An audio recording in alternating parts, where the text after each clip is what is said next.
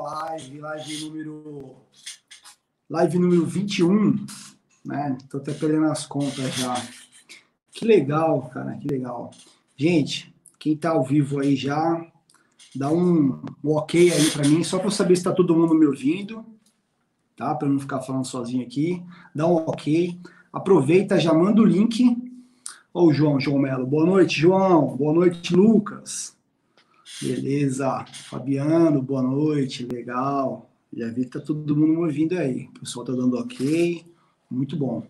É, pessoal, aproveita, chama aí, convida, repassa o link, né? Vê quem trabalha com vocês aí nessa função aí de gestão de veículos aí, condutores.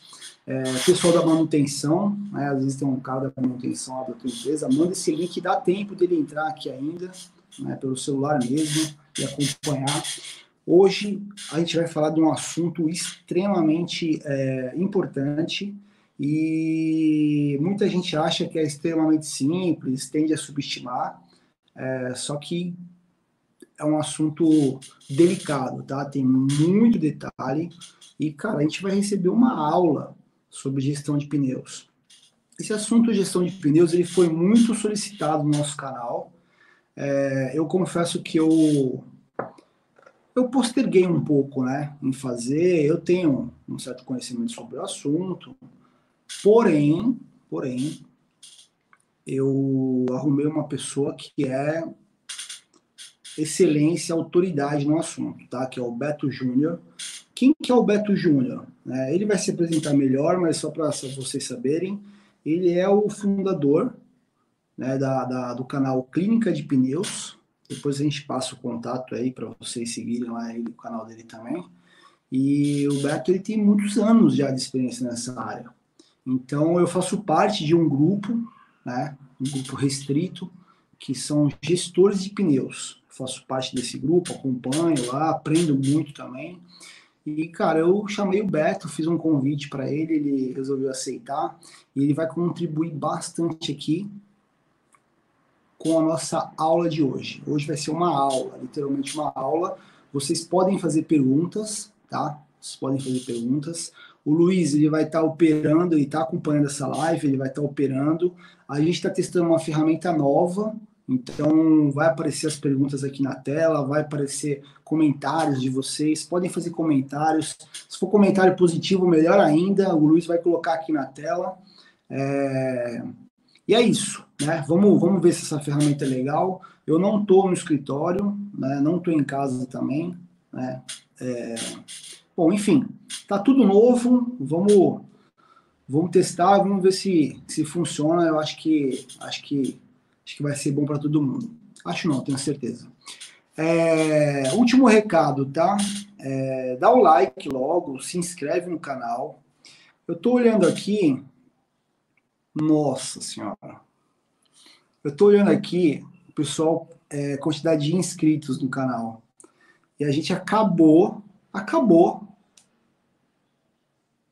de bater 3 mil inscritos. 3 mil inscritos no canal. Nossa, eu não sei nem como agradecer isso. Eu vou fazer um vídeo só sobre isso, tá? Para agradecer a participação de vocês aí. Mas, cara, eu tô até porque é um público seleto, né, cara? Vocês são foda, vocês são demais. Participam bastante, interagem muito. Bom, vamos pro que interessa. Vamos pro que interessa. É... O Luiz, o Beto tá aí já? Será que ele já tá ouvindo a gente falar? Será que ele pode entrar já aí? Opa! Aí! Seja muito bem-vindo. Beto, se apresenta aí, cara. Eu fiz uma rápida introdução aí, mas queria que você falasse um pouquinho de você aí, da sua trajetória. Legal, muito obrigado pela oportunidade, Júlio. Que honra, hein? Participar desse momento, seu de comemoração desse marco, hein? Parabéns, viu? Deixo aqui meus parabéns para você. E tamo junto. Legal, queria agradecer a presença de todo mundo. É a primeira vez que eu tô no canal do Júlio aí, para trazer um pouco do que eu conheço também não sei tudo, acho que quem já sabe tudo já morreu, né? Então, para me apresentar, eu me chamo Beto Júnior, Beto Arnaud Júnior. É, eu ainda sou novo, tá? Mas por toda a minha vida trabalhei com pneu, comecei no ramo de recapagem, trabalhando em linhas de produção de recapagem, por incrível que pareça. E fui passando por diversas áreas de uma recapadora. É, trabalhei durante anos em uma empresa que desenvolve sistemas e soluções para gestão de pneus, né, onde tive a oportunidade de trabalhar por muitos anos atendendo clientes no Brasil e em seguida viajar o mundo, viajar o mundo instalando sistemas e conhecendo culturas diferentes em pneus. Então foi onde eu pude apresentar cada vez mais. Deixa eu ligar aqui que meu, minha câmera sumiu. Então continuo aprendendo. E bom, tive toda essa esse, essa minha vida aprendendo sobre pneu na prática, né? Onde eu pude conhecer no campo o que fazem, como são as culturas, como são as tradições em pneus. E vim para a área comercial há uns anos atrás, onde pude conhecer muito mais ainda, apresentar, saber as reais necessidades das frotas Brasil, fora do Brasil. Hoje, além da clínica do pneu, que eu vou falar rapidamente, eu também respondo a América Latina em soluções para pneus, tá? Então, a clínica do pneu surgiu disso, Júlio, para falar um pouquinho. Ao longo de toda essa minha carreira, eu juntei muitos contatos, eu sempre fiz muita questão de ter os contatos muito próximos. E eu sempre via que todos os meus contatos tinham similaridade na, na ideia de pensar, no jeito de querer informação. Então, certo momento, isso há um ano atrás, mais ou menos, é, eu fundei a Clínica do Pneu, que partiu de um grupo do WhatsApp com gestores, né? Eu resolvi colocar todo mundo dentro da mesma sala. E, e me surpreendeu, na verdade, né, que o assunto era tão similar, a ideia de compartilhar, de pedir dicas, né? Então, cada um tinha um tipo de conhecimento que quando se compartilhou, é, todo mundo foi bom para todo mundo, né? Foi, virou um mecanismo de conhecimento. Então, hoje a Clínica do Pneu é um Instagram também, onde a gente atrai mais público para que tem interesse em ter mais informação e compartilhar esse poder de conhecimento de pneu. Então, esse é o nosso objetivo: compartilhar conhecimento, levar cultura, porque pneu, no nosso conhecimento, pelo que a gente entende, o tradicionalzão de pneu parece que parou no tempo. Então, é, com a clínica do pneu, todo mundo na mesma casinha ali, a gente consegue compartilhar conhecimento todo dia e todo mundo aprender. E é uma constante evolução a clínica do pneu. Então, para quem ama pneu, a clínica do pneu hoje é uma é a nossa comunidade que está de portas abertas para todo mundo, Júlio. Perfeito. O, o, Beto, a gente já colocou aqui ó, o Instagram da Clínica do Pneu. Excelente, tá? muito obrigado. É, e assim, ó, primeiro recado para todo mundo que está aqui, ó, aproveitem, já vão formando as perguntas, já deu para ter uma noção de quem que está aqui falando com a gente, quanto conhecimento que está aqui agora, né, à nossa disposição. Então nós vamos aproveitar, tá? Vamos aproveitar. Eu sou um aluno, viu? Sou um aluno sempre. É, mais ou menos, né? Ó, eu, só eu aqui, ó, eu tô olhando pro lado que eu fiz um, um roteirinho aqui de perguntas, tá? Só eu aqui, ó, tenho 13 perguntas, tá? E aí nós vamos juntar com a galera aí, vamos intercalando, tá bom? Legal. Vamos Beleza? viajar nesse assunto hoje, então, né? É. Só para você ter uma ideia, no último, na última live que eu fiz, a live 20, é, eu falei sobre custo do veículo, tá? Ok. E, e é óbvio que, cara, a gente cada um faz uma forma, uma conta, né? Eu usei um, um exemplo de um Gol Mil, tá? Um veículo leve, né? Então eu queria saber que na sua visão, cara, pela sua experiência, né? Você visita muitas empresas, né? Faz faz muitas apresentações aí sobre esse assunto. É, qual é, no custo né, da, da manutenção, tá? Falando só de custo de manutenção. O quanto que, que a gente só lembra de combustível, né? O cara fala, ah, uhum. ah, custo de veículo é custo de combustível e manutenção, ponto. Mas o quanto que o pneu representa nesse custo de manutenção aí? Olha, é uma pergunta muito delicada, vamos dizer assim, né? Porque cada frota, esse custo pode ter uma variação muito grande. É, se a gente fosse colocar num geral, o segundo maior custo de manutenção seria pneus, tá? Mas já teve muitas vezes que eu afirmei isso em apresentação e eu tive que ter cautela para não entrar numa discussão, né? Mas sempre em média segundo maior custo. É, eu tenho clientes, por exemplo, frotas que eu apresentei que pneu é o 15 quinto custo. Qual que é o primeiro? é diesel. Uh, assim, campeão é, é, combustível. Não tem como. E é uma que, coisa é que, muito. É que tem um detalhe assim, ó. É, eu acho que faz sentido o seu segundo, sabe por quê? Porque a gente tem que, tem que separar dessa análise custo fixo. Depreciação, custo de oportunidade, é, todo o dinheiro imobilizado lá. É Manutenção, é isso. A gente está falando aqui de custo variável, certo? Exatamente. manutenção. Então, no custo variável, na, na, sua, na sua visão, cara, é o segundo maior custo. É, exatamente. Tem muita gente que na hora que você comenta qual é o custo pneu, ele embute ali o, o RH no meio. Então, é, é, ponto de vista diferente. Então, é um assunto tá. bem delicado, mas se eu fosse, se eu fosse te apresentar um número resumido, média, é segundo maior custo. E um detalhe, viu? É o segundo que impacta direto no primeiro. Não consigo fazer nada no primeiro para impactar no segundo, mas no segundo, no primeiro, a gente está falando de milhões de economia. Caraca, é verdade, né? a gente está falando de, uma, de um custo que impacta. Ó, então, assim, a coisa tão importante que, além de ser o segundo maior custo, né, do custo Exato. variável do, do, da frota, ele impacta, ele é o segundo, mas ele impacta no, no, no primeiro custo, que é o custo de combustível. Então, cara, já deu para entender assim a relevância desse assunto. Eu já vou emendar a segunda pergunta aqui, que é o seguinte, cara. Você está acostumado, né, é, fazer várias visitas em várias empresas, deve pegar de tudo pela frente, né? E o que, que você costuma ver nas empresas, cara, em relação à organização, essa questão uhum. de organização, de gestão de pneus, o que, que você encontra aí? Olha, Júlio, uma pergunta bem interessante, viu, cara? É, eu até durante as minhas apresentações, entendendo os comportamentos que eu ia identificando, né, que a gente tem que ter muito respeito quando a gente pisa na frota, né? Eu não posso chegar indicando ou apontando alguma falha. Eu tenho que ter muita cautela. Então, eu fui identificando alguns perfis, né? Então, eu identifiquei três, três perfis dessa frota, de frotas, que são de organização de pneus, tá? Que são, no nosso conceito, desorganizadas, é, organizadas, mas a principal é as esforçadas. A gente identificou. Eu acho que 90% das frotas no Brasil são esforçadas, mas imaginam que são desorganizadas. Tá, então, tá, é diferente, né? Bem diferente, bem diferente. Então, eu fiz até uma sequência de apresentações que eu começo falando das desorganizadas. O que, que são desorganizadas?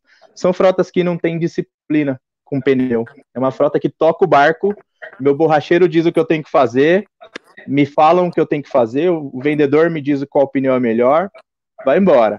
Então ela não paga tem disciplina. Conta, vai pagando a vai conta. embora, ela só paga a conta. Ela só compra, é uma máquina de compra de pneu. Tá. E é uma frota que não analisa dados, isso é importante também. O que é analisar dados? A frota é diferente, né? Controlar do que o que você faz com essa informação. Sim. Né? Então é uma frota que não analisa, que não é proativa Sim. e desperdiça seus recursos, tá? Então essa frota, ela é uma frota que a gente identificou que é uma que compra preço. Comprar preço de pneu, ela sabe melhor do que todo mundo. É que vai no valor. Qual que é o preço pneu mais barato? Escolhe pelo por preço. Então, isso a gente identificou que tem esse perfil. Quando a gente apresenta esse perfil desorganizado, o dono da frota diretamente fala: Ah, eu sou esse, Beto. Eu já me entendi que eu sou esse, mas eu provo que ele não é esse.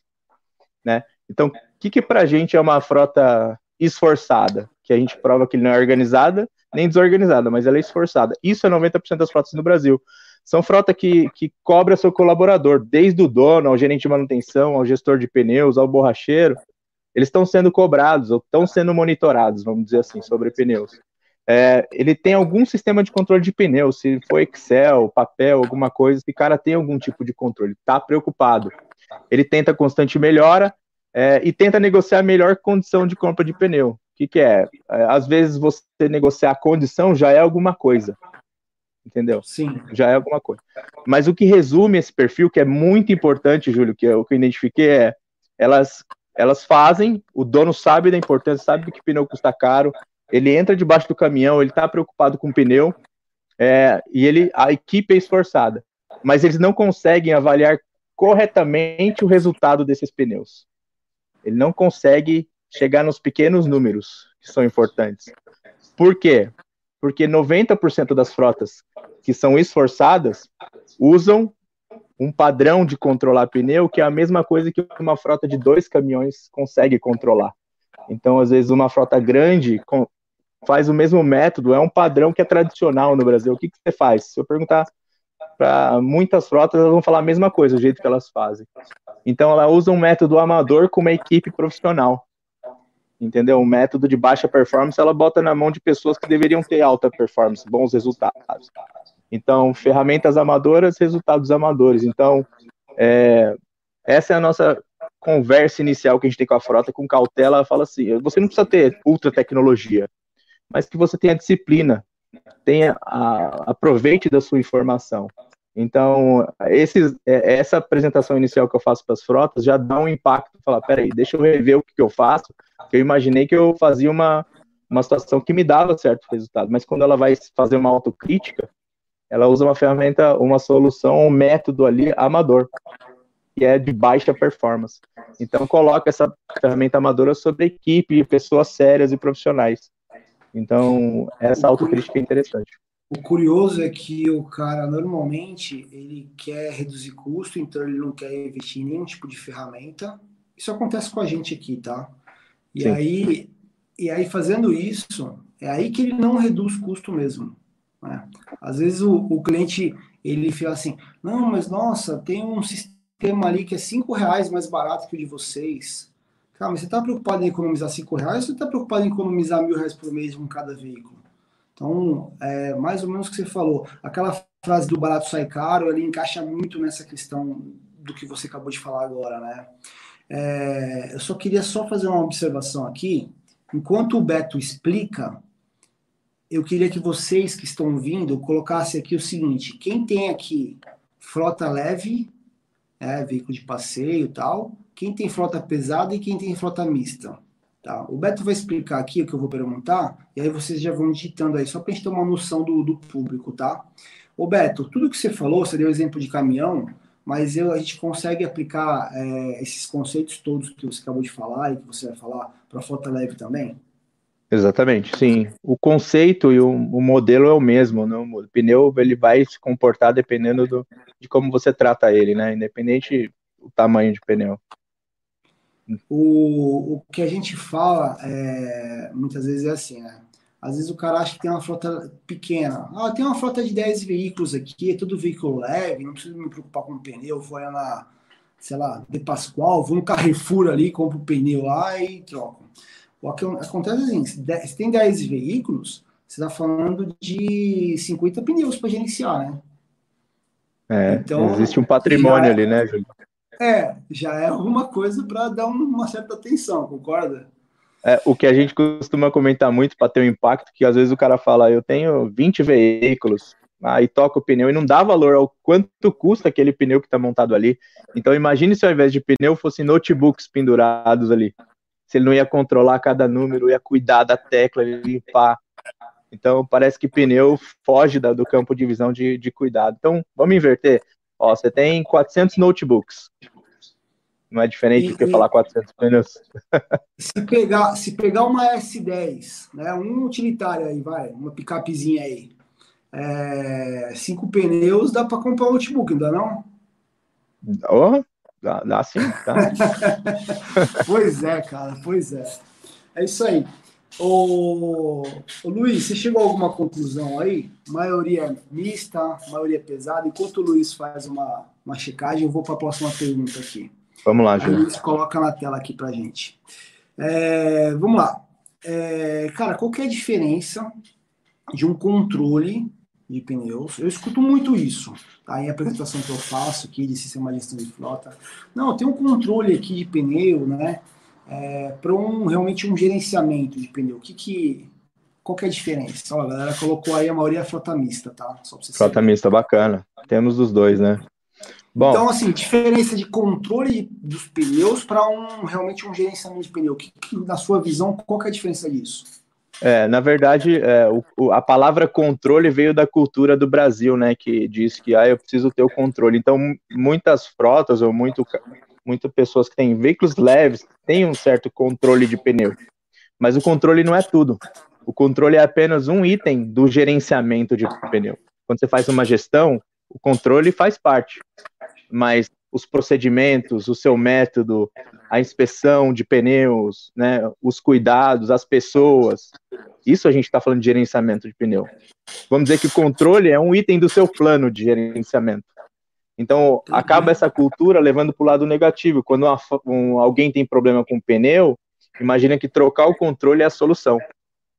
É, então, às vezes a gente tem que se olhar no espelho quando tomar uma decisão. Será que o pneu vai começar a dar resultado porque eu troco de marca? Ou porque eu troco de controle? Ou porque que eu mudo meus aspectos do que, que eu faço por pneu dar resultado? Eu desafio o resultado de pneu ou eu motivo o resultado de pneu? Então, é, a, a, a, gente como cultura mesmo, que é tradicional, tá? Eu também pensava assim, é pensar assim, o que, que eu tenho que mudar para que mude o resultado? O controle não vai fazer essa mudança né? Então, é, isso resume é, gerenciamento. É Você consegue dar um exemplo? Um exemplo disso, consegue dar um exemplo disso? Tipo, cara, eu tenho, eu tenho o controle, mas de repente é, não é o controle. O que, que eu faço no gerenciamento que consegue mudar o resultado? Um, um, um exemplo só. Bom, é, a gente pode falar do item mais importante que é a calibragem do pneu, né? né? Ou a recepção de informação, vamos dizer assim. Um controle vai. controle. É. Exatamente, eu tinha, é, eu escutei uma vez uma história de uma pessoa já antiga em gestão de pneus que me disse que anos atrás, isso há 20 anos atrás, existia um, um ótimo controlador de frota que tinha numa sala, sabe esses chaveirinhos de chave que você consegue anotar o nome? Sei, sei, sei. Então, o cara tinha uma parede que tinha veículos ali desenhado na parede, e cada chaveirinho dele era um número de pneu que ele ia que ele ia movimentando. Entendeu? Até o dia que a faxineira entrou e passou a mão e limpou tudo sem querer e caiu tudo e ele perdeu toda a informação. Então, assim, é, o que eu quero resumir é que gerenciamento é o que, que a gente faz e nosso método do dia a dia. O controle ele vai guardar a informação e vai controlar, mas ele não vai gerar resultado, ele não vai gerar saúde nos pneus. Isso é o nosso trabalho. O, o controle é, é um, um complemento disso tudo eu vou dizer. Então, assim, muita gente se preocupa com o controle e nos preocupa por gerenciar e fazer acontecer, que é o principal. Ó, curiosamente, eu vou compartilhar uma história com todos vocês aqui. A gente faz alguns anúncios no Google, né? E a gente quer anunciar a gestão de frota, né, cara? Fazer gestão, fazer gerenciamento e tal, né? E aí, um belo dia, a gente começou a analisar o que, que dava mais resultado. E a palavra que dá mais resultado é controle. A galera, é o que você falou, é o perfil, né? A galera ela quer ter o controle, mas ela não está enxergando que o controle é uma partezinha do gerenciamento, que é uma coisa macro que vai resolver a coisa, né? Perfeito, é o que é o que você falou da gestão da, da do pneus, perfeito. Exatamente. Cara, e por incrível que pareça, Júlio, é, 90% a gente tem que trabalhar na, na cultura né, da pessoa. É, todo mundo que está assistindo aqui, acho que tem a palavra controle também impregnado, mas não é culpa nossa. É do que a gente é formatado pelo mercado, que diz que é assim. Então, é, se a gente seguir frotas ou grandes gestores aí, já pensam diferente. O mercado internacional também pensa um pouquinho diferente, está falando da palavra gerenciamento. Show. Cara, ó, vou fazer mais uma perguntinha aqui, ó. Daqui a pouco a gente abre, tá, Luiz? Aí você coloca já algumas perguntas aí da, da galera. É, Cara, a diferença de um borracheiro para um técnico de pneu. Eu vou te falar por que, eu estou perguntando isso. Porque na visão de muitas pessoas, até empresas que têm a frota já, sei lá, com seus 20 veículos aí, a visão é assim, cara, deu problema no pneu para a borracharia. E existe técnico de pneus, né? Me fala um pouquinho sobre essa diferença aí. É, isso é uma. A gente, eu, na verdade, eu ou o pessoal que trabalha comigo, a gente aprendeu com o mercado boas referências do que estavam fazendo.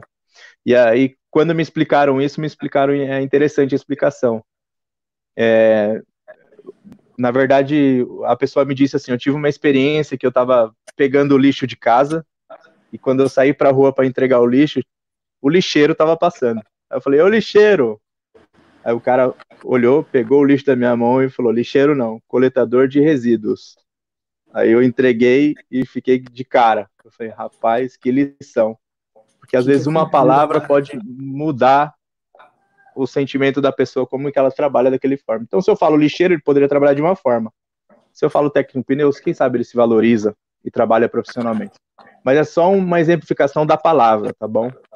É, o que eu quero dizer aqui para quem está escutando é: pensa num borracheiro e imagine ele de pé do seu lado, como que é a figura, a pessoa. Normalmente é um quem tudo sujo, é isso que a gente imagina, né? Exatamente. Pensa numa borracharia e me diz como que é essa borracharia. É uma borracharia que tem o chão tudo preto, tudo os pneus tudo jogado dos careca do lado lá.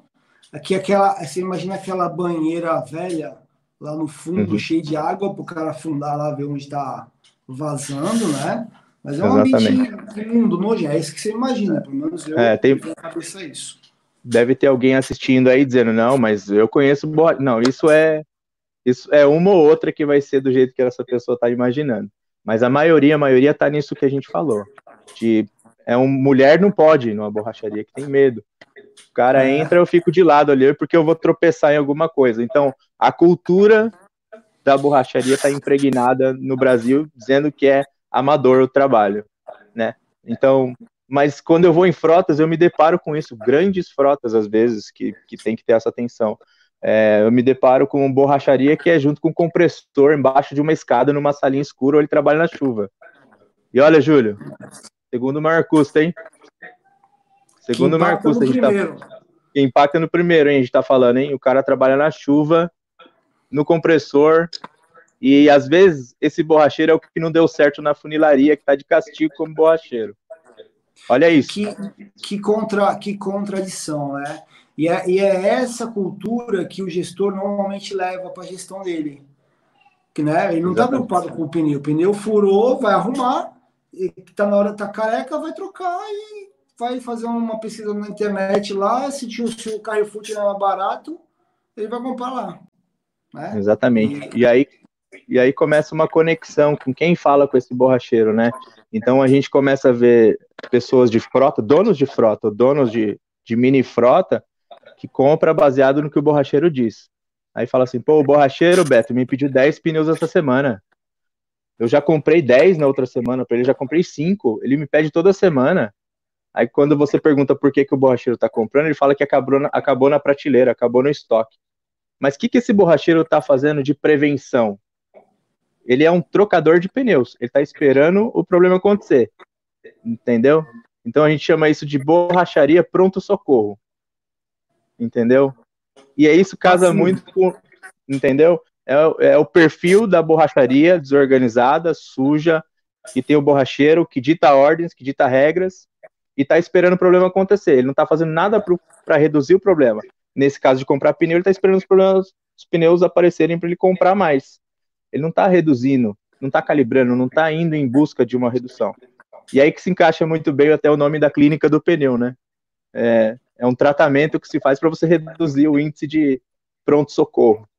Então, acho que, entendeu? Muitas frotas do Brasil, muitas pessoas no Brasil, é, tem esse perfil que eu acabei de explicar. E eu, eu já vou explicar sobre o técnico em pneu também. Tem, tem, tem outras várias perguntas aqui. A gente vai começar a desatar esses nós, né, daqui para frente. É, queria ver com o Luiz. Deixa eu ver aqui se eu consigo ver. Luiz, a gente tem perguntas aí na tela, comentários. Vamos ver se ele. Ó, na empresa temos 20 pesados, 186 leves, sendo que, que os pesados têm acesso semanal, conseguir acompanhar e instruir os condutores. Mas nos leves é difícil. Temos 40 filiais e 5 estados. Tem a frota fragmentada. Né? É, eu, eu, a gente se depara com muitas situações assim, né? E a gente vê muitas frotas que são fragmentadas. Nesse momento é a hora de você se apoiar nos fornecedores. É, eu vejo muita estratégia com fornecedor, com o recapador da região ou com o truck center, se aproxima deles e pede um apoio de manutenção para eles de pneus. Então, ao invés do, da gente confiar no tradicional é, motorista falando que está calibrando, né? que o calibrado do motorista é bater o martelo e falar, tá calibrado. Então, que nem a gente até falou no grupo, só se ele tiver um sensor dentro do braço, para falar que tá com a pessoa correta. Quando, quando bate o martelo, né? Quando não, o cara só olha assim, vê que não tá arreado, ele já põe ok no checklist lá e toca o pau. E o martelo tem duas, duas eras, né? Que a gente fala. Era quando batiam um martelo para falar que tá furado. Ok, a gente concorda. Mas hoje batem o um martelo para falar que tá calibrado. Aí não faz sentido pra gente. Mas, então mas a dica é. Que, mas tem cara que bate o martelo e fala até quantas libras tem, cara. cara, tem um sensor no braço. É. E, então, então, resumindo, a minha dica é se apoie ao máximo no seu fornecedor se ele não é um vendedor, ele é parceiro, né? Então é nessas horas que você encontra o fornecedor fiel, né? Tem um post, um post no nosso blog, um post que eu fiz sobre as funções de um, de um gestor eficaz, e uma delas é, é lidar e se apoiar, negociar com os fornecedores, cara. Isso aí é, é uma das funções do gestor da frota, não adianta querer fugir disso. Luiz, coloca essa última pergunta aqui que a gente não conseguiu ver. Ó, o Beto, eu vou fazer aqui, ó. Deixa eu ver se tem, o que eu tô conseguindo ver aqui no outro. Quantos KMs rodam um pneu de caminhão em uma rodovia? Rapaz, Caminhonetes essa... e carretas que estão trabalhando com peso de balança. É um pouco genérica, assim, né? É, essa pergunta é, é, a mesma, é a mesma situação quando nos perguntam qual é o melhor pneu, né? É a, a, pergunta é alinhada a isso, né? É qual o melhor pneu? É, a gente tem situações de 200, 200 e poucos mil quilômetros aí, mas são situação fora da curva, né? É muito variável. Quando o que a gente, o que a gente explica aqui para as frotas é quando perguntam é, a quilometragem, essa pergunta tem que ser específica, assim, né? Para qual para qual rota? Para qual tipo de veículo? Entendeu? Para qual peso? Porque isso pode ter uma variação. Então, essa pergunta ela tem que ser específica para uma resposta específica. Não existe um número correto nem médio, entendeu? Para uma, uma resposta dessa. Tá, mas, mas é, qual o número que é bom? Se eu falo assim, Beto, esse pneu aqui rodou tantos mil quilômetros. Esse número é, você fala assim, esse número é bom, hein? Qual o número que é bom? É, eu prefiro não arriscar uma resposta, desculpa, porque, porque eu poderia. Muita variável, né?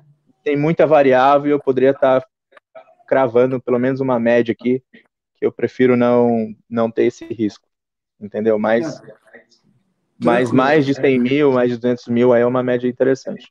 Prefiro não arriscar, viu? Eu já de tantos números e tantas médias que, que é uma pergunta delicada, vamos dizer assim. Ô Luiz, pode colocar nas perguntas aí, cara, na tela, a gente vai respondendo aqui, tá? Quais são os principais itens de avaliação do pneu e como tratar isso?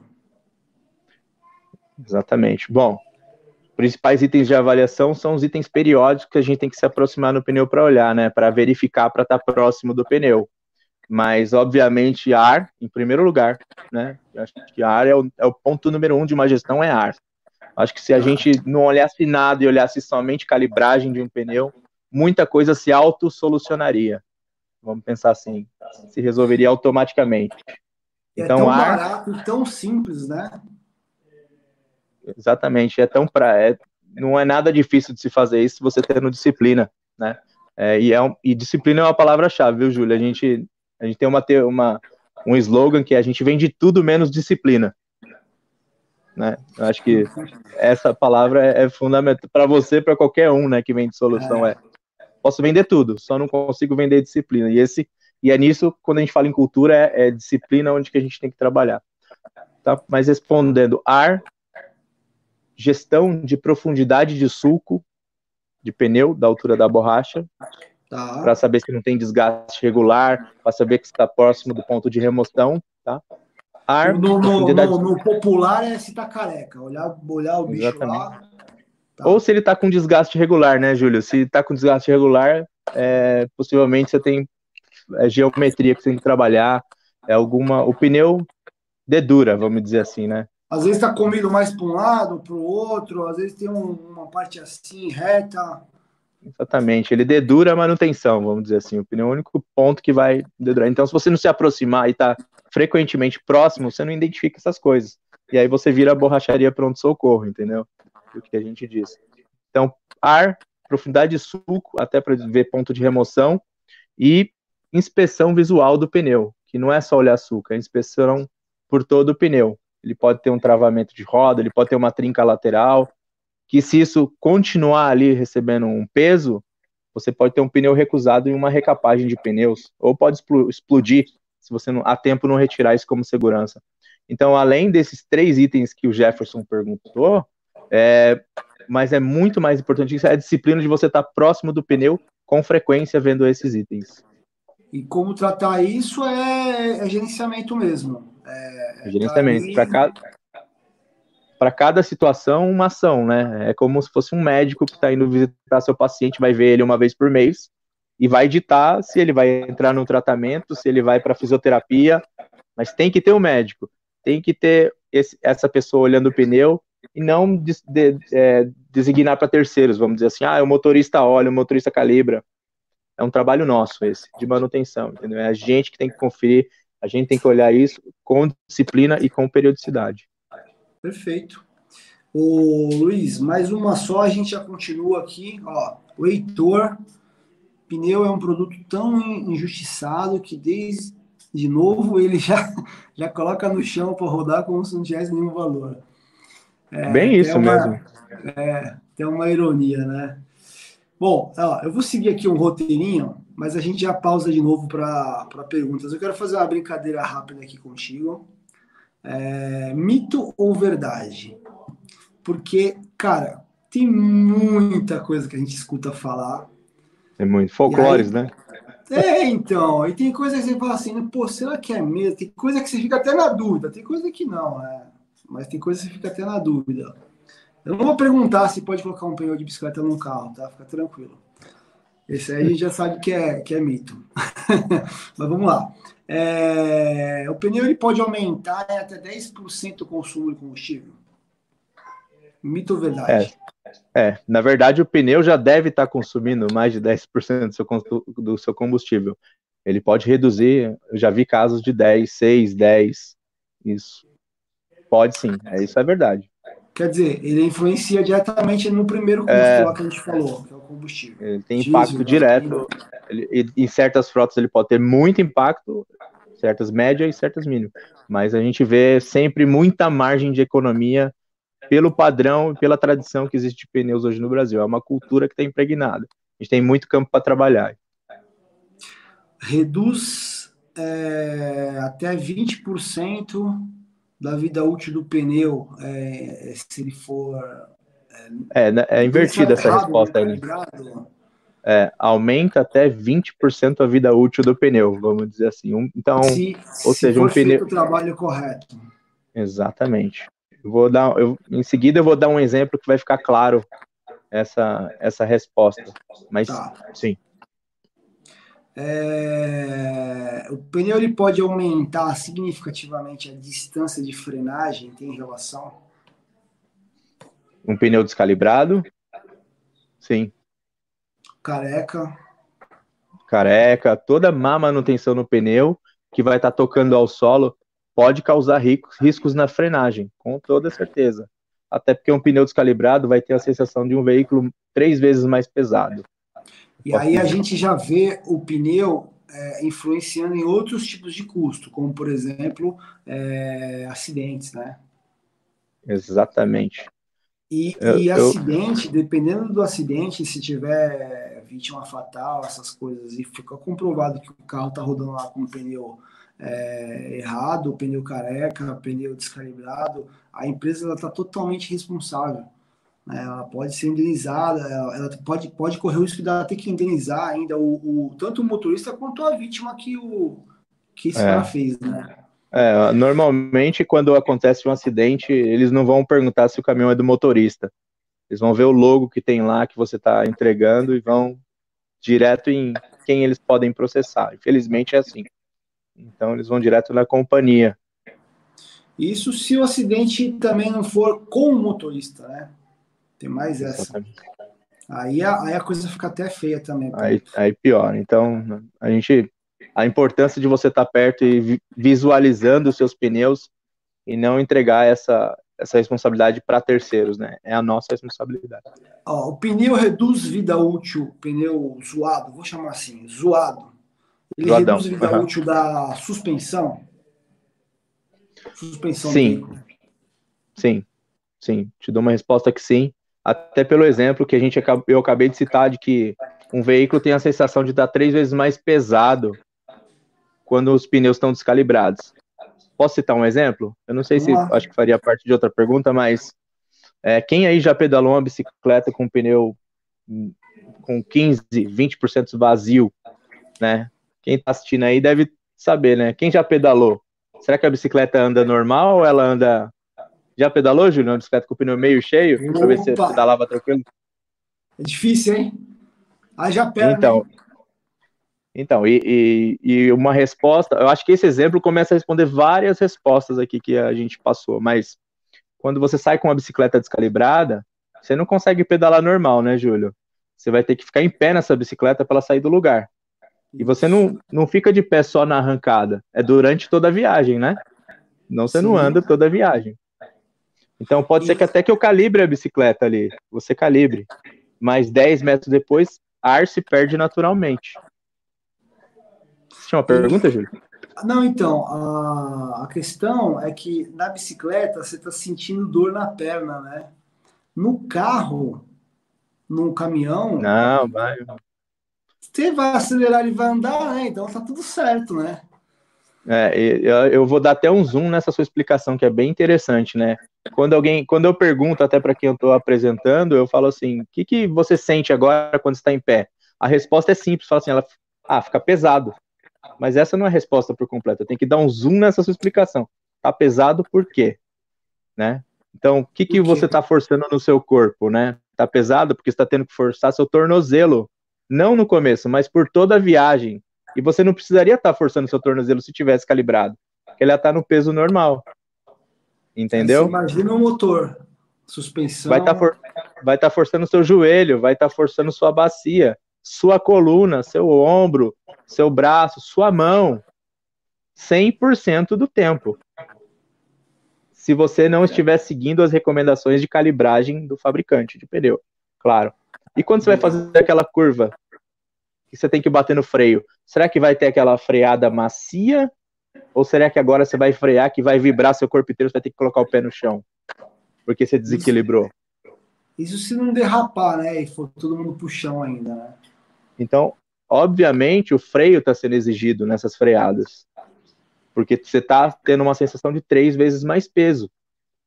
Então, isso é durante todo o tempo. Aí eu pergunto para quem tem frota, né, ou para quem tem frota de veículos que seja, qual a sua certeza que nesse momento os veículos seus que estão rodando pelo Brasil ou na sua região estão com 5 PSI no máximo de diferença da recomendada?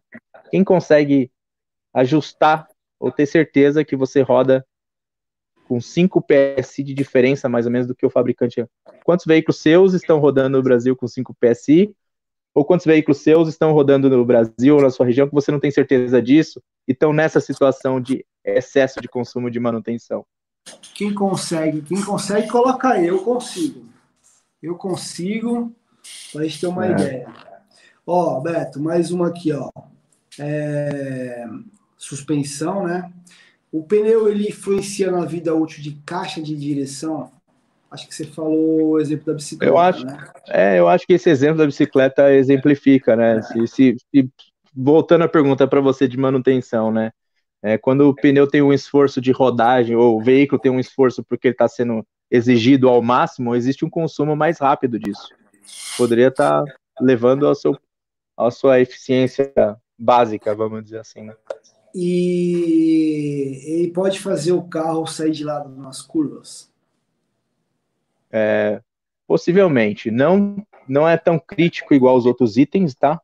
Mas eu acho que depende do nível de descalibragem, até sim.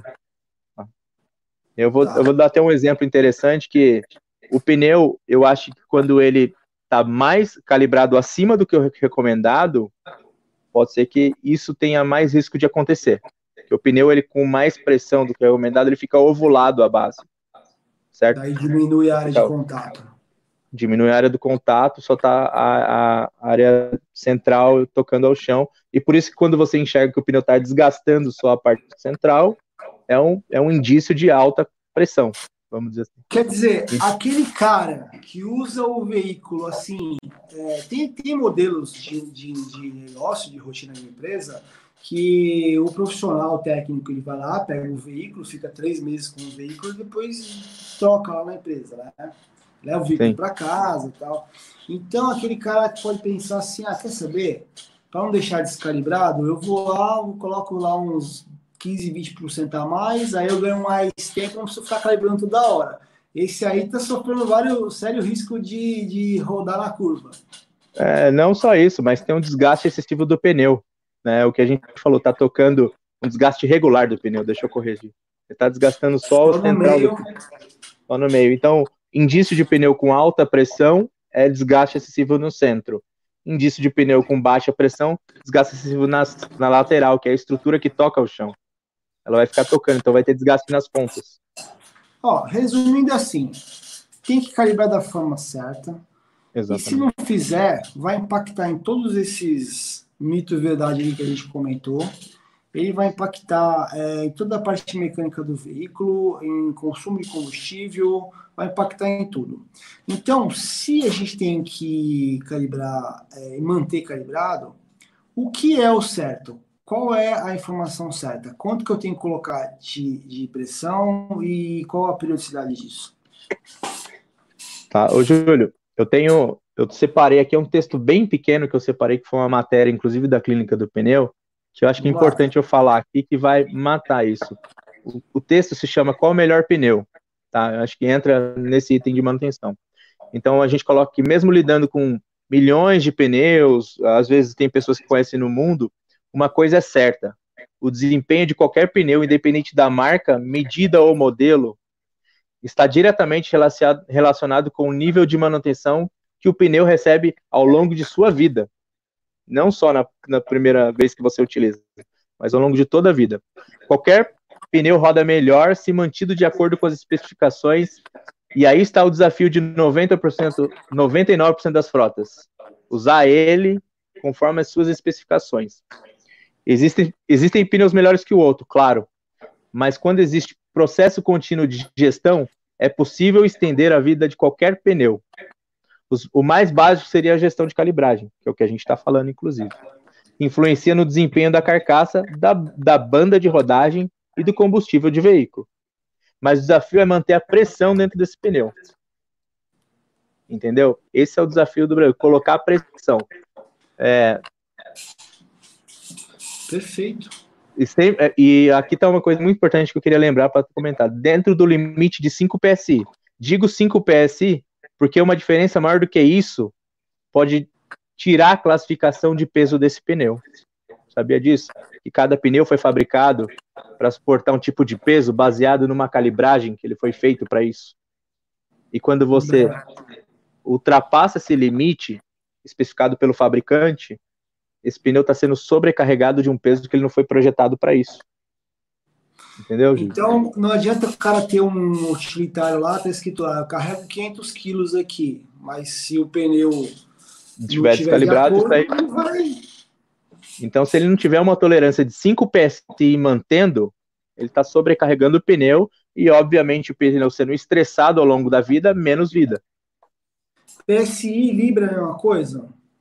Mesma coisa, só é, é significativo ou tradução para medições internacionais, né? Aqui no Brasil é como, a gente usa PSP. É como o técnico parar no posto, ele tem que colocar 30 libras no, no Fiorino lá e ele deixar com 20. Aí passou de Exatamente. 5 diferença.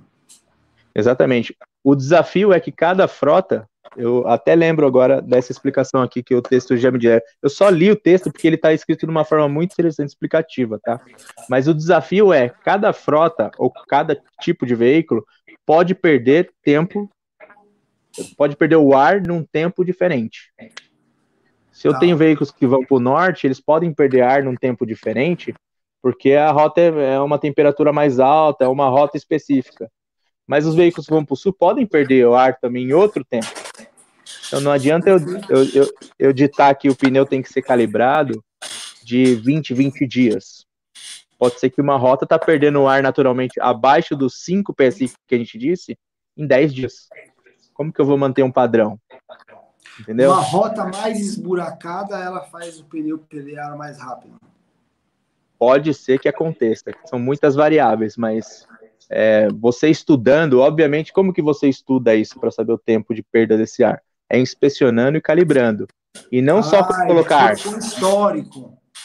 Por histórico e não só colocar o ar, mas registrar o que você encontrou. Entendeu? Porque baseado no seu histórico, você vai entender uma média de perda de ar nesse período que você vem inspecionando. Então você faz Nossa. um estudo para uma rota e para outra e você começa a terminar o tempo de calibragem. Então você faz um histórico baseado no, no que você encontra, né? tem que orientar os, os condutores, né? Que, que... Exatamente.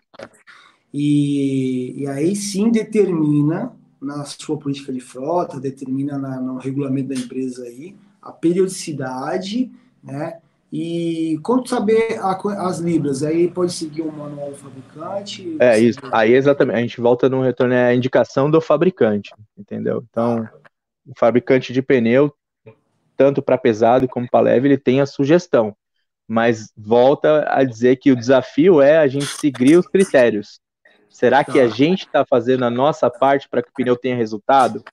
Então, eu até comentei um pouquinho antes na live, né? Não adianta desafiar resultado. Eu vou ficar trocando pneu, trocando marca, mas eu não estou fazendo a minha parte de seguir as especificações. Então, nenhum pneu pode ser que dê resultado. Pode ser que o que dê resultado é o que mais aguente minhas pancadas. Né? Perfeito. Ó, é, deixa eu dar um recado aqui para a galera aqui que está ao vivo, né, que está assistindo. A gente vai responder o máximo de perguntas, tá? O Luiz já está selecionando aí. É, o tempo ele foi mais rápido do que eu imaginei, então provavelmente nós vamos passar um pouco do horário. É, mas beleza, quem quiser ter a pergunta respondida, vamos ficando aí. vamos embora. Um mais aí. É, vamos embora. Eu vou só fazer uma última pergunta aqui, depois a gente dá uma pausa e começa a responder a pergunta da galera aí. É, okay. Na última live, cara, me pediram para eu falar um pouquinho de recapagem. E como eu, eu já sabia que a gente ia fazer essa live de agora, queria que você explicasse um pouquinho sobre essa questão de recapagem. Legal. Muito boa pergunta aí. Eu, eu vivi recapagem na minha vida, né? Acho que foi um grande aprendizado que eu trabalhei no, desde quando se limpa um pneu num processo de recapagem, né? Bom, a recapagem, além de ser um, um processo ambientalmente correto, né? Que cada vez que você faz uma nova recapagem, você elimina é, barris de petróleo que são exigidos para fabricar novos pneus, né? Então, essa primeira consciência, consciência que a gente tem que ter ambiental sobre isso, né? Um pneu recebe até quatro recapagens quando bem cuidado, entendeu? Então, a quantidade de recapagens ao longo da vida de um pneu vão. O que define essa quantidade é se você está cuidando bem dessa carcaça. Né? Ah. a gente fala carcaça, né? Essa carcaça pode receber desenhos de reforma variados, baseado no seu no seu segmento, né? Tem misto, tem é, asfalto, falando bem o popular, tá? Não técnico. Mas você roda terra, você roda asfalto, tem que ter um vendedor que te atenda, que saiba te orientar exatamente qual é o melhor desenho para que você se aproveite ao máximo desse, desse desenho. Então, é. Tudo que você está falando de recapagem, que você vai falar agora, é, ele serve para o veículo leve e para pesado também. É, eu, eu, eu não tenho tanta especialidade para veículo leve, tá? Minha especialidade é para é pesado. Mas, Mas é possível é, recapar o veículo é, leve. É, é, é, é, chamado como recalchutagem, tá? tá a recapagem tá. é diferente de recalchutagem, tá? A recalchutagem é um, é um método mais a quente, entendeu? De formas, tá? Então a recapagem hoje ela é pré-moldada, já vem pronta de fábrica. Esses desenhos, eles vêm em rolos, né?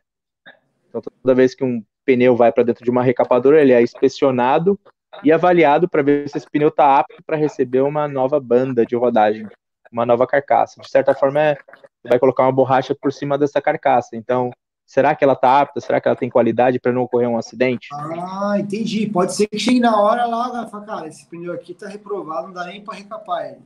Exatamente. Então existe às vezes uma briga ali entre o reformador e, e o frotista, né? Quem tá mandando o pneu, porque o frotista fala, pô, o cara recusou meu pneu, não quis recusar, não tá querendo ganhar dinheiro, mas ele recusou por, um, por uma questão de segurança, entendeu? Perfeito. Um critério de segurança que é, que é definido pelos concessionários, né? Pelos fabricantes ali que, que levam aquela marca. Então, existe uma análise, chama inspeção inicial desse pneu que pode aprovar ou recusar esse pneu para receber o processo de recapagem. Ó, você falou de segurança, é, para quem é um pouco mais leigo sobre essa questão de pneus, é, e no passado eu já pensei assim também, antes de estudar assunto de, de gestão de frota e tal, assim, a gente tende a entender o seguinte, cara, é um, uma parada mais barata, um reaproveitamento, meio que beira uma gambiarra.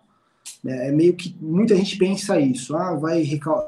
tem até termo, né, recalchutar que você falou, tal. Uhum. E aí meio que parece uma gambiarra. No caso que você está falando agora, é... a gente não perde nada, é questão de segurança com relação não. à recapagem.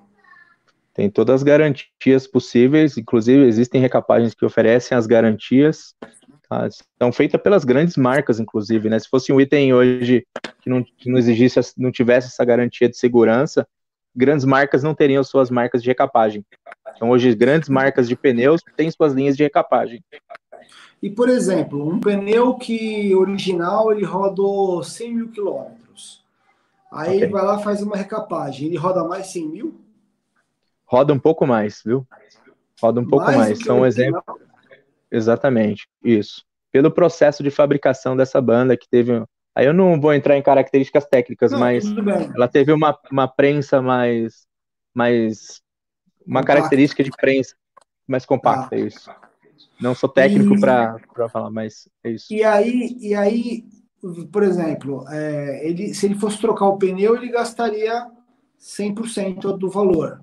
Se ele for recapar, que... isso é o quê? 50%? Exatamente. É, por volta de 50% hoje. É, então, existe até essa, essa variação de preços que vem vindo no mercado muito. Então, tem muita frota que fala, ainda está naquela situação, será que eu compro? Será que eu recapo? Mas a gente está bem num, num momento de variação aí. Pessoas devem estar tá assistindo e falar, pô, eu só compro pneu novo, que não vale mais recapar. Nossa, então, quem ficou é um momento... até agora ganhou muito dinheiro, porque, cara, é muita diferença, né? Você pode é. recapar até quatro vezes um pneu. Você paga 50% do valor do novo, multiplica Exatamente. isso pela quantidade de pneus que você vai trocar durante um ano. Exatamente. Então, é, hoje a nossa educação vai muito para as frotas, para independente do preço, você saber o momento certo de parar esse pneu, para que recape ele com segurança. Né? Então, o pecado das frotas é usar ao máximo esse pneu, passar o ponto de remoção desse pneu e danificar a carcaça. Vamos dizer que é o refil ali, né? danifica esse, essa carcaça. E quando esse pneu vai para fazer uma, uma recapagem, ele é recusado, entendeu? Por excesso de uso. Então as frotas têm que aprender a administrar o seu ponto de remoção e remover num ponto seguro que não dane, danifica a carcaça. Então, até esse é um estudo que a gente tem que educar as frotas, é saber o melhor ponto de parada. Porque o pneu também foi feito não para ele rodar até ele explodir. Recebeu cinco recapagens, vai fazer a sexta, e vai dando. É o momento certo de aposentar esse pneu. E você pode até, inclusive, vender essa carcaça para uma, uma outra frota local que vai rodar com segurança. Mas, baseado nos seus números, em média, ela não tem uma boa quilometragem a partir de tal ciclo de vida. Entendeu? Porque normalmente, para aquela característica, ela explode. Então, a gente leva essa educação para que tenha uma boa recapagem, tá? Então, esse é o primeiro ponto a inspeção inicial que vai poder recusar ou não, baseado se você cuida dos seus pneus ou não. Maravilha. Luiz, é, cara, coloca algumas perguntas aí para a gente atender o pessoal que está aqui, né? Que está ao vivo. É, a gente vai fazer o máximo possível para responder ao máximo de perguntas. Vamos lá. Variação de valores para uma recapagem ideal seria um terço do valor do pneu novo? A gente falou metade. Ele está afirmando, né? Acho que ele está afirmando, né? É. Mas seria o quê? Um terço ou metade que valeria a pena? Até é, metade vale a pena, né? É, existe é, é, é, muita variação de preço que existe nesse mercado, viu, Júlio? Se você for para o Nordeste ou para o Sul, você encontra diversas marcas, métodos e fornecedores diferentes. Então, é, Eu sou da época que era um terço, entendeu? Hoje já está muito acima e vem evolu e vem crescendo esse valor tanto para pneu para recapagem por causa do petróleo, né? Isso vem. Não, então, então o que o Fernando então, falou tem sentido, tem, pode ser um terço também. Depende da. É, mas o segredo é usar o máximo possível o pneu, cuidar o máximo dele, para que você tenha uma vida longa de ciclos de vida e consiga fazer o máximo de recapagens também. Isso é ideal, né? Ó, tem uma aqui que eu acho que você já falou que não consegue responder. É a quantidade é, prefiro... de que roda, né? Eu consigo responder, eu, cons... eu tenho a resposta, mas eu prefiro não colocar, porque eu posso estar afetando algum fornecedor é, com isso. É o, o Felício. É, bom, vamos lá. Legal. Quais os outros. Felício, se você não viu, vê o meio da live aí mais ou menos, a gente falou sobre essa questão aí de KM, tá? São muitas variáveis, tá bom? Bom, Jackson. Jackson Souza, quais os indicadores que evidenciam a mal recapagem executada? Olha, eu como trabalhei numa recapadora, é, eu trabalhei também numa inspeção final, né? Que é será que o produto está apto para ser entregue para o cliente, né? Coisa básica é acabamento. Eu costumo olhar nesse nível de detalhe, acabamento. Verifica se, se esse pneu está tá bem vulcanizado, as laterais dele, se ele está alinhado à banda, né? Isso que a gente vê no dia a dia, o que os, que os frotistas buscam a criticar. E uma coisa muito importante que poucos frotistas fazem, e é uma dica que, que é muito importante, viu, Júlio? conhecer a linha de produção do seu fornecedor. Recapagem, por incrível que pareça, ainda é muito manual. Não existe maquinários. Então, é como se fosse um dentista. Você tem o dentista barato, você tem o dentista caro. Artesanal, exatamente, obrigado. Você tem o dentista barato, você tem o dentista caro. Você tem o dentista que tem equipamentos e treinamentos, você tem o dentista que tem que é mais barato, que não tem tudo isso. Mas poucos frotistas vão lá conhecer o modelo de produção para saber que equipamento usa e fazer uma crítica. Então a gente é uma indicação que a gente sempre faz uma orientação é homologue o seu fornecedor, homologue olhando. Né? Vai então, lá, é dá uma olhada onde você está colocando o item de segurança no seu veículo, onde você está colocando o seu dinheiro, né? Essa é uma Ó, dica que eu sempre fui. Dica de ouro. Vamos lá. Quando, quando o pneu acaba o suco da banda de rodagem, essa é a hora de mandar o pneu para recapar? É quando acaba? Não, né? Não, 1.6 é a nossa lei. 1.6 milímetros, exatamente. Uma boa referência também é um, um indicador em todo pneu que chama TWI, tá? É uma borrachinha mais alta que fica entre os sulcos, tá? Que ela serve como parâmetro. Eu não costumo seguir muitos parâmetros, não. Eu prefiro ter um profundímetro e você auditar, tá? Mas se não tem, procura esse TWI, porque se encostou nesse TWI, você pode ser passivo de multa, porque a nossa lei brasileira é 1,6 o índice de remoção. As frotas que conhecem de pneus nunca deixam chegar a 1,6, tiram com 2, com 3 milímetros, para preservar a carcaça, para ter mais vida útil. Beleza. Então não é quando acaba, hein? Pelo amor de Deus, quando acaba, o carro Jamais. já tá liso ali, já tá já. Gustavo, vamos lá. Vamos. Você colocaria pneus reparados? Ah, boa pergunta. Na dianteira, recapados. Na dianteira, se não tem alguma lei que proíbe. Pneu recapado na dianteira, tem alguma relação ou não? Olha, mesmo que se, é, vamos falar antes da lei, eu vou falar de segurança, tá? tá? Independente se existe qualquer lei, eu acho que independente da segurança que existe num pneu recapado, existe uma margem de pneus que podem causar uma explosão de pneu recapado por falha do seu fornecedor. De entendeu? mal recapagem. De mal recapagem. Então, assim, antes mesmo de qualquer lei, eu jamais colocaria pneu numa dianteira com, a com 1% de possibilidade de estourar. Perfeito. Entendeu? Com um pneu novo, isso, isso praticamente não existe. Mas com uma banda, existe possibilidade? Existe. Um pneu recapado, sim. E existem, é, existem fiscalizações que inibem isso nas estradas também. A gente entrou até numa discussão no nosso grupo lá sobre se existe de fato uma lei, tá? A discussão foi, voltou, foi, voltou, e enfim, não conseguiram encontrar a lei. Mas existe um critério de segurança aí que é a nossa vida, entendeu? É, o gestor ele tem que, tem que, independente de lei, o gestor tem que ver o que é mais seguro também, né, cara? Porque é. não adianta focar só em custo, cara, porque se acontece um acidente, o custo vai todo pro saco, né? É, Gustavo, então a resposta aí é esquece um pouquinho a lei, mesmo se tem ou não tem, é, pensa na vida do motorista aí, que eu não arriscaria uma vida por uma dúvida, né? Perfeito. Ó, Alexandre Augusto, quando o recapador coloca uma banda de rodagem mais estreita que a largura do pneu original, uh, traz dano ao pneu?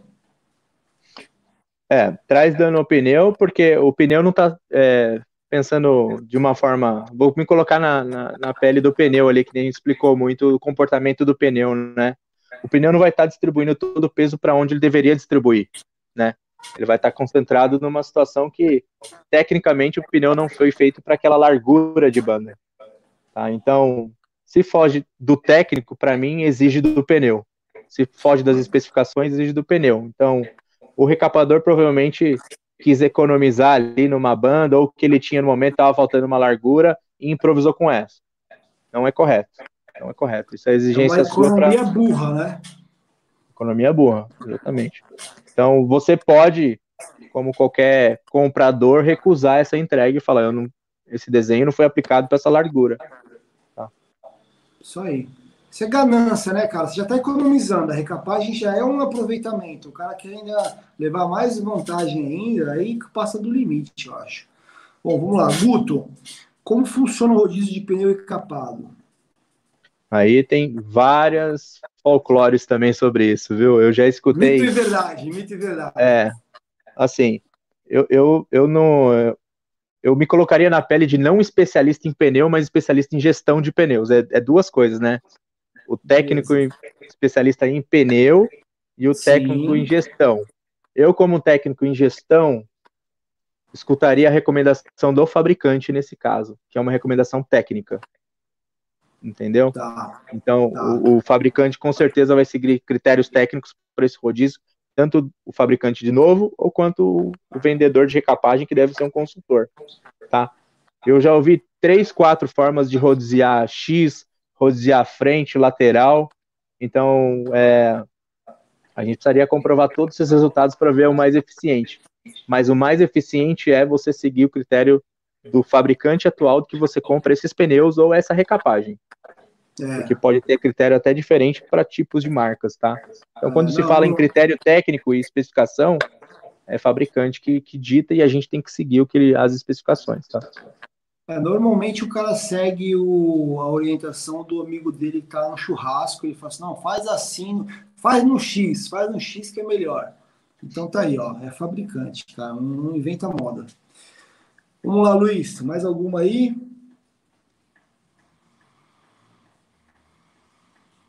o Chacalboy é o Kleber, cara. Só para você saber, o Kleber ele é aluno do nosso curso e o Kleber ele tá em praticamente todas as nossas lives. Ele é responsável aí por uma frota de mais de 30 veículos. Legal, Kleber. Chacalboy. É, é apelido, né? Virou apelido de infância. Eu tive uma oportunidade de fazer uma entrevista com ele. Muito boa noite, Olha. Kleber. Vamos lá. Quanto à condução dos condutores influencia no consumo dos pneus? Ótima pergunta. O que o cara é. faz ali no volante? Reflete lá na, é? Bom, é, não só a condução dos condutores, mas que tradicionalmente no Brasil o condutor é o gestor daqueles pneus. Entendeu? Ele tem a responsabilidade. Eu tenho total certeza que o Kleber perguntou para a gente, já sabendo de diversos itens como isso funciona. Eu estou lendo o pensamento dele. Mas sim, obviamente, né? A gente tem exemplos ruins no Brasil que é, a, a, condução dele não é só o, o, pilotar ali, que você sabe que a frenagem, enfim, diversos itens que já não são da área de pneus ali podem influenciar, mas de motorista que para a condução dele vai lá e esvazia o pneu da dianteira para ficar mais macio, mais macio o volante. Você acredita, Júlio? Nossa. o volante está muito duro, eu esvazio um pouco a calibragem, 15 PSI aqui, e o volante fica mais macio. Então, é, eu acho que, infelizmente, no Brasil, pneus estão muito ligados ao motorista ainda de ser responsável. A gente não. O gestor Você de manutenção acha... ainda não puxou isso para ele. Você acha que um, um, uma, um cenário desse, que o motorista faz esse tipo de coisa, é, você concorda que muitas vezes a empresa também não faz a parte dela e não capacita, não treina o motorista? Não, não. É, a, a gente diz que é, é, a gestão barco a vela, né? O vento, o, o mercado diz o que tem que fazer e ela se baseia no que fazem. Ela não tem os critérios dela. Então, é o, tradicional, o tradicional é amador, cara. Infelizmente, o tradicional no Brasil é baixa performance e é amador esse modelo.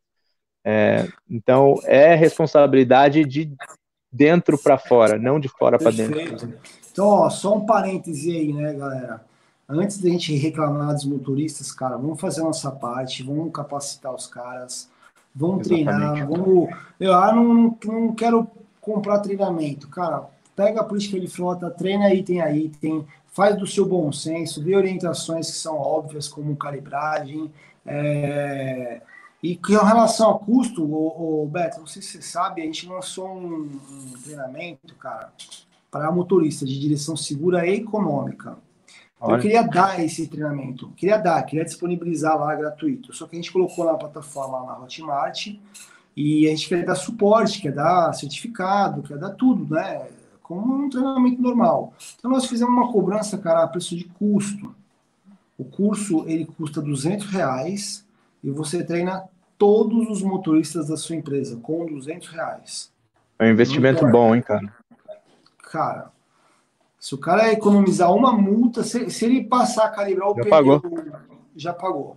Um, imagina se você tem 10 motoristas, ou, ou 100, sei lá, ou 200. Bom, Vamos voltar pro tema, mas assim, cara, tinha que abrir esse parênteses, porque, cara, não adianta não. a gente ficar reclamando dos caras, a gente tem que fazer a nossa parte, né, como gestor. Exatamente.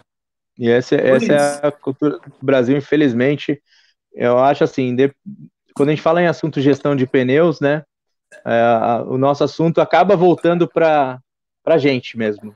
Não é para tecnologia, não é para a solução, é como que está a nossa cultura, como que está a nossa educação, o que, que eu tenho que fazer para o pneu dar resultado. Infelizmente, a cultura é de trocar pneu e, e, desafiar resultado em pneu trocando sem fazer a nossa parte. Então, isso muito que gira sempre nessa explicação. Ó, nós vamos fazer o seguinte, ó. Como a gente passou bem do horário, cara, e a gente também não quer encerrar do nada, Luiz, é, vamos fazer assim, ó. Escolhe mais duas perguntas aí, tá? Para o Beto responder. E quem ficar ainda com muita dúvida, já vou até adiantar, é, pode seguir a gente aqui no, no, YouTube, no blog, é, a gente vai responder e pode seguir também lá o Instagram da, da Clínica do Pneu, né, que o Beto também interage bastante lá com, com a galera. vamos lá, Luiz, vamos pegar mais duas perguntas aí. Foi muito legal, né, cara? O pessoal interagiu. Cara, eu tô olhando aqui, é muita pergunta. Ó, o Guto, Guto, vamos lá. Com que frequência se faz a conferência dos pneus de uma frota? Qual que é um número aí? Então, Bom, é uma pergunta, é uma pergunta muito legal, né? Eu acho que a, a pergunta é, se eu fosse falar uma, uma resposta exata seria no tempo que ele perde o ar para você repor o ar. Entendeu? Então eu não sei se esses pneus aí que ele está dizendo estão perdendo ar em 10 dias ou estão perdendo em, em 30 dias. Mas ele vai ter que ver esse pneu para repor o ar antes que ele caia abaixo dos 5 PSI que a gente comentou. É o momento de ele encontrar o pneu novamente. Então, assim, ó, eu vou só, só recapitular aqui, ver se eu entendi, aí já serve de exemplo para todo mundo. Eu faço a, a calibragem do pneu. E aí eu vou verificar. Pô, eu fiz a calibragem com uma semana e percebi que não, não perdeu ar nenhum. Tava igual. Ele, voltou, ele voltou calibrado, né? É, ele voltou calibrado. Quer dizer, aí eu vou passar a fazer a calibragem de duas em duas semanas. Aí o pneu descalibrou muito. Aí eu falei assim, cara, eu vou calibrar com 10 10 dias. Aí, pô, ficou legal. Então eu estabeleci 10 em 10 dias. E aí eu tendo esse número, eu vou fazer a conferência de 10 em 10 dias, é isso? Exatamente porque é o momento que você vai fazer a inspeção completa dos três pontos que a gente falou anteriormente, lembra? Ar, suco inspeção visual do pneu. Ar, profundidade de suco, de borracha inspeção visual. Esse é o momento, mas quando? Quando é quando eu vou ter que repor ar no pneu. É o momento exato. Então, o que dita o tempo é o comportamento do seu pneu, não o que o mercado Perfeito. te diz, tá? Aí, tá vendo? Vamos mais uma, mais uma para a gente ir para o encerramento aqui. Tem, temos mais uma? Fabiano, vamos lá. Qual a opinião do Beto com relação a pneu remold, com relação à garantia, etc. O que é pneu remold? Bom, o pneu remold é uma tecnologia diferente do recapagem, tá? O remold, posso estar falando besteira, viu, Fabiano? Eu não sou especialista nessa área, mas é é uma capa que é colocada sobre o pneu, tá? Em processo a quente, tá? A quente são formas que, que desenham esse isso. Não tenho muita informação sobre essa característica. Conheço frotas que utilizam, tá? É, não é um processo, é um processo um pouco mais antigo do que a recapagem, mas deve ter sua qualidade, imagino. Não posso impor nenhuma, nenhuma, nenhuma dica minha ou nada sobre esse processo, porque de fato não conheço ele a fundo, mas conheço muita gente que utiliza, tanto para passeio como para pesado. Mas hoje as grandes marcas de pneu mesmo, eles fazem recapagem. Recapagem. Eles, eles possuem suas linhas de recapagem, vamos dizer assim. Que é, são bandas que, só, que já vêm pré-moldadas. Só, só, só analisando isso daí já dá para chegar a algumas conclusões, né? Se, Exatamente. O, o remold é um processo mais antigo, vamos dizer assim, que, ele é mais, é, que a recapagem é uma coisa mais é, já aperfeiçoada, vamos dizer, uma versão 2.0 do, do, Inclusive, é, a história da empresa onde eu trabalhei, que ela surgiu de uma recapadora de pneus, tá? A empresa que eu, inclusive, represento hoje. Ela surgiu de uma recapadora de pneus. Mas antes de existir essa recapadora de pneus, era uma, re, uma recalchutadora de pneus. Então, quando a gente veio para trocar essa recalchutadora pela recapadora, é, o desafio era educar os clientes a usar a recapagem ao invés de recalchutagem. Os cálculos eram diferentes de performance. Então, calcular o custo por quilômetro era muito interessante para educar o cliente saber comparar os produtos. Sensacional. Ô Beto, é, se deixar, acho que a gente fica até às 10 aqui. Mas né? assim, ó, em respeito a todos aí, toda a galera, é, vamos, vamos para o fechamento. É, eu vou ler todas as perguntas que fizeram aqui. Quem quiser resposta, tem os nossos canais aqui da Contele, né, da, tem os, o, o, Instagram da Clínica de Pneu. Vou pedir para o Luiz colocar de novo aí. Clínica de Pneu. É Clínica do Pneu, certo? O Instagram. Clínica do Pneu, exatamente. Perfeito. O Luiz vai colocar aqui nos comentários. E, cara, parabenizar vocês lá pelo trabalho do grupo lá da clínica e agradecer demais, cara, demais. Eu mandei o convite para você, você já me retornou no mesmo, mesmo momento ali, aceitando. Nem sabia o que vinha pela frente, né? Mas, cara, muito obrigado. E e você é um cara de sorte, né, cara? Deu sorte aqui pro nosso canal. Quando você entrou aqui, ó, nós atingimos os 3 mil tá inscritos. Tá vendo? Cara. Pé quente, então, hein, cara? Pé quentaço, cara. Quentaço, quentaço. Muito legal, Beto. Obrigadão, cara, mais uma vez aí. É... Não, eu que agradeço, Júlio. Obrigado pela oportunidade. É uma honra participar do seu canal. É... Tenho um grande respeito por você, pelo seu conhecimento, pela sua credibilidade. Parabéns, cara. Parabéns por levar essa educação levar esses treinamentos, que é fundamental para todo mundo. É, assim, a dica que, eu, que, eu, que a gente sempre oferece é não pare de aprender. É, essa dica tem muito que a, a, gente tem muito que aprender. Quando a gente fala que já sabe tudo, já morreu, pelo menos no psicológico, né? Então, por aprender, o Júlio tem grandes cursos aí que eu não vou ficar falando aqui, senão parece que eu estou querendo vender para ele. Então, eu vou deixar isso para lá. Ô, Júlio, não, queria agradecer muito por você por você participar do, da clínica do pneu, tá? Resumindo, pessoal, Clínica do Pneu, eu reúno grandes gestores e grandes conhecedores para compartilhar. E o Júlio é um deles que está contribuindo para a gente evoluir essa cultura de pneu. Vocês perceberam que muitos dos meus assuntos aqui, eu, eu fujo do técnico para falar de cultura. Porque não adianta nada a gente falar técnico, técnico, técnico e não saber, e não ter disciplina, e não ter é, volume de informação para fazer o correto, independente da marca de pneu ou do produto. Se você fizer a sua parte, ter disciplina e fizer o que tem que ser feito, vai dar resultado, independente da marca de pneu. Então é isso que a gente leva, é cultura e educação. Pois não. Só deixar uma mensagenzinha final agora, cara. É, você fala da cultura, eu gosto muito disso. Eu digo que política de frota tem que ser cultura, segurança tem que ser cultura e não um valor da empresa, porque valor é, ele pode se alterar de acordo com as circunstâncias, né?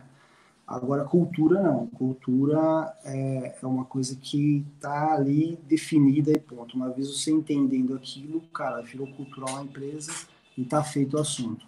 Muito legal, cara, você trazer esse assunto de pneus para esse lado de cultura, cara, porque está relacionado com custo, com segurança, segurança de quem está na rua, segurança do, do, motorista da empresa, é, segurança do próprio veículo, manutenção. Você vai embora. É. Exatamente. E, e, e, bate nas costas do borracheiro e fala: agora você é técnico em pneu, parabéns, viu? Cara, já mudei o meu conceito. Obrigado por ajudar aí, tá? Legal. Valeu, Legal. pessoal. Obrigado, Beto. Valeu, Obrigado, Júlio. Obrigado pela atenção. Valeu. Abraço. Um abraço. Tchau, tchau. Tchau, tchau.